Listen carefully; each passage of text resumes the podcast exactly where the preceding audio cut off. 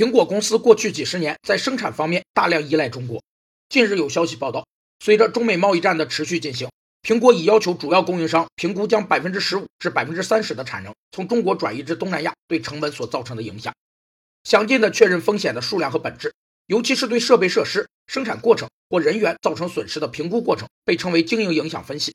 包括了三个主题：一是经营分析，包括经营规模、主要业务经营目标、主要生产过程。所需的主要设备设施和原材料等；二是影响分析，包括可接受消耗的最低限度和最高限度估计，生产过程所受影响、合同损失、经营损失、罚款、原材料费用、经营费用和股票价值影响等；三是补救分析，包括潜在的缩减行为、保险范围、可能抑制或缩减影响的反应方法、内外援助的反应和恢复策略等。有供应商认为，在其他地方复制生产线需要一些时间。中国在短期内仍是苹果最重要的生产基地。